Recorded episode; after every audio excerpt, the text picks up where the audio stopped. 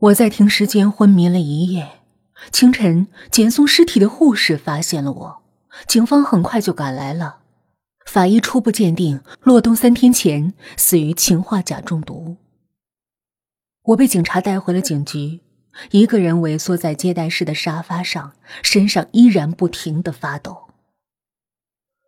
从前的生活，不论爱与不爱，我和洛东都过得平稳真实。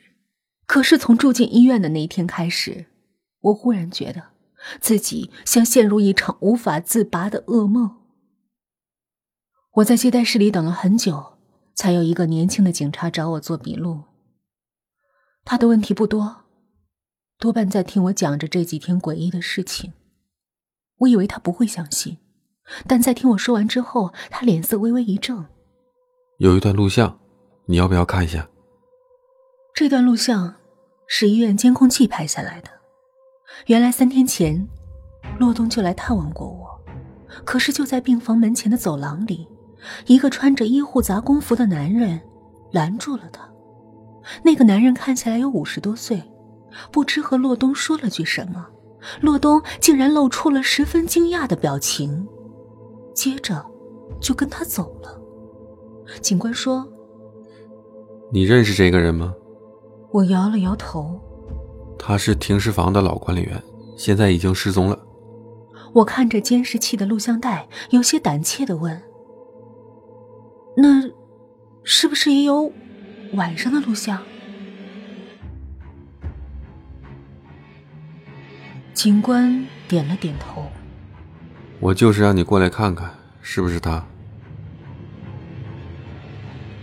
那一刻。我在屏幕上又看到了那个我再也不想见到的小女孩。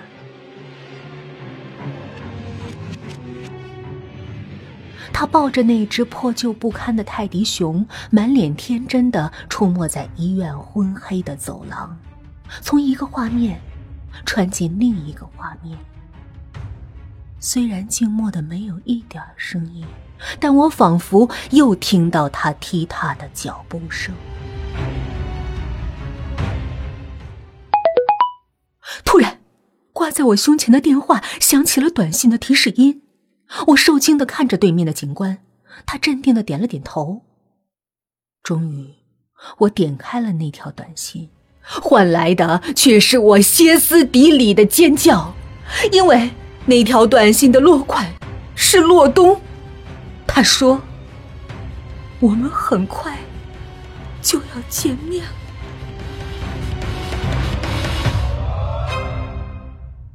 我再也没有回到那间阴森的病房，回家准备联系新的医院。洛东骨灰下葬的那天，警方打来电话说，停尸房的管理员抓到了。我在审讯室见到了他，他比监视器里看起来要苍老许多，他始终低着头。不说一句话，我愤怒的冲过去，拼命的摇着他的身体，大声的问：“陆东是怎么死的？你究竟对他做了什么？”一直不说话的管理员突然抬起头，说了两个字：“畜生！”心中旺盛的愤怒忽然被他凌厉的眼神截断了。我确定，我从没有见过他。可他的表情却像对我储藏了很多的怨愤。那天回到家的时候，天色已经很晚了，我感觉自己昏沉沉的，有些神志不清，连衣服都没脱就躺在床上睡着了。半夜，我被客厅里的电视声吵醒了，变幻的光线映进来，像蓝色的水纹。突然。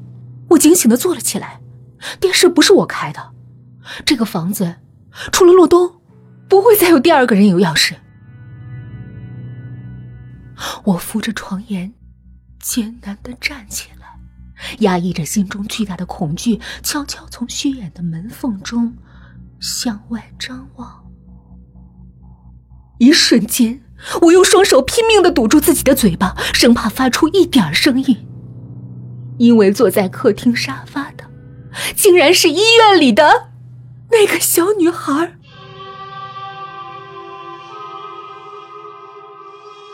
他仍然抱着他那只泰迪熊，面无表情的看着电视。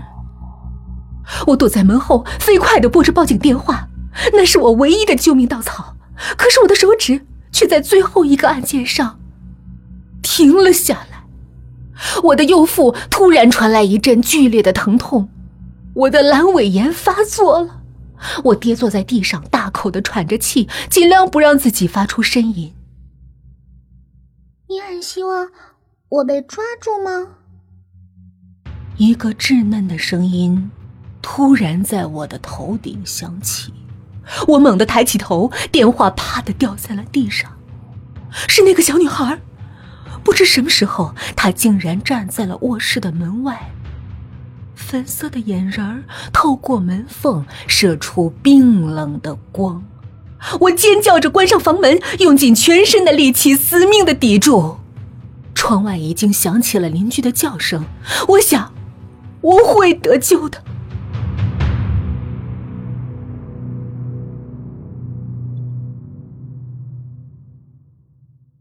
大学赶在除夕之前又下了起来。凛冽的空气中飘散着炮竹烟火的味道。那天警察赶来的时候，没有找到小女孩的影子，紧闭房门，没有被撬的痕迹。警察对我满脸不忿的表情，在我腹痛难忍的样子下没有发作。我的阑尾炎由慢性转为急性，不得不又住进了那家不祥的医院，因为只在那里才准备好了足够的 Rh 阴性血。麻醉室的灯光很亮，白晃晃的。绿衣的护士给我注射了麻醉药后离开了，把我留在麻醉室里，等待安静的睡去。迷顿间，我突然听到了一阵熟悉的笑声，又尖又细，尾音拖着奇怪的哭腔。我知道，是那个小女孩来了。可我的肢体却在一寸寸的失去知觉，只有意识仍然清醒。我感觉一片阴影照了过来，是小女孩的头，低垂着望着我。我艰难的问：“你，你是谁？为，为什么？”小女孩轻轻的笑了，从衣袋里摸出一张泛黄的纸页，摊在我的眼前。我看见一排十分眼熟的数字：二零一零年一月二十二日。我的身体在强大的刺激下发出了一串紧促的痉挛。那是我的笔记，八年前写下的笔记，一段我从不愿想起的记忆，伤疤一样被生生的揭开。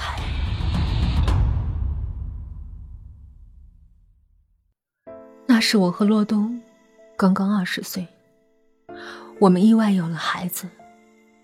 可是医生说，我的体质血液特殊，人流不慎。会有生命危险。之后，孩子就在我们的犹豫不决中出生了。二十岁，我和洛东没有结婚，没有房子，没有事业，甚至都不知道自己有没有长大。而那个孩子，却是天生的白化病，永远不能晒到太阳，注定要短命。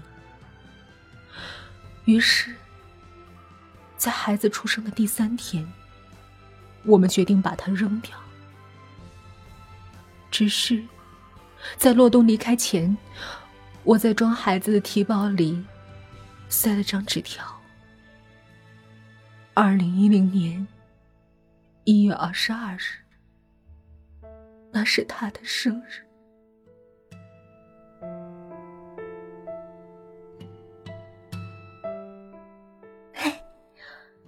现在知道我是谁了吧，妈妈？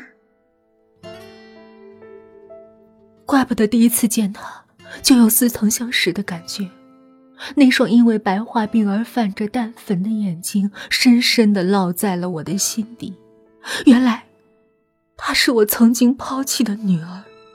我努力想要看清她的样子，但是不能。麻醉药让我的视线变得模糊，意识渐渐散漫。我只能听见他在我耳边轻轻的说：“我是被砍死人的爷爷捡回来的。爸爸把我扔到医院的后面，他自己都不记得了。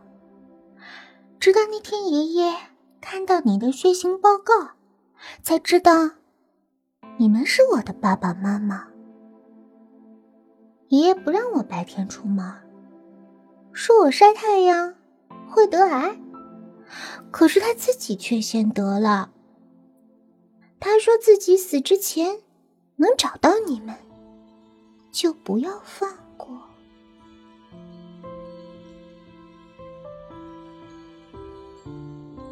我渐渐听不清他在说什么了。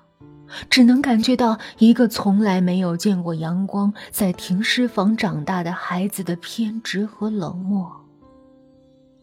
也许，这是我一个不负责任的母亲该有的报应吧。他似乎扒开了我的嘴，向里面倒了些什么。我最后听到的声音是护士的尖叫。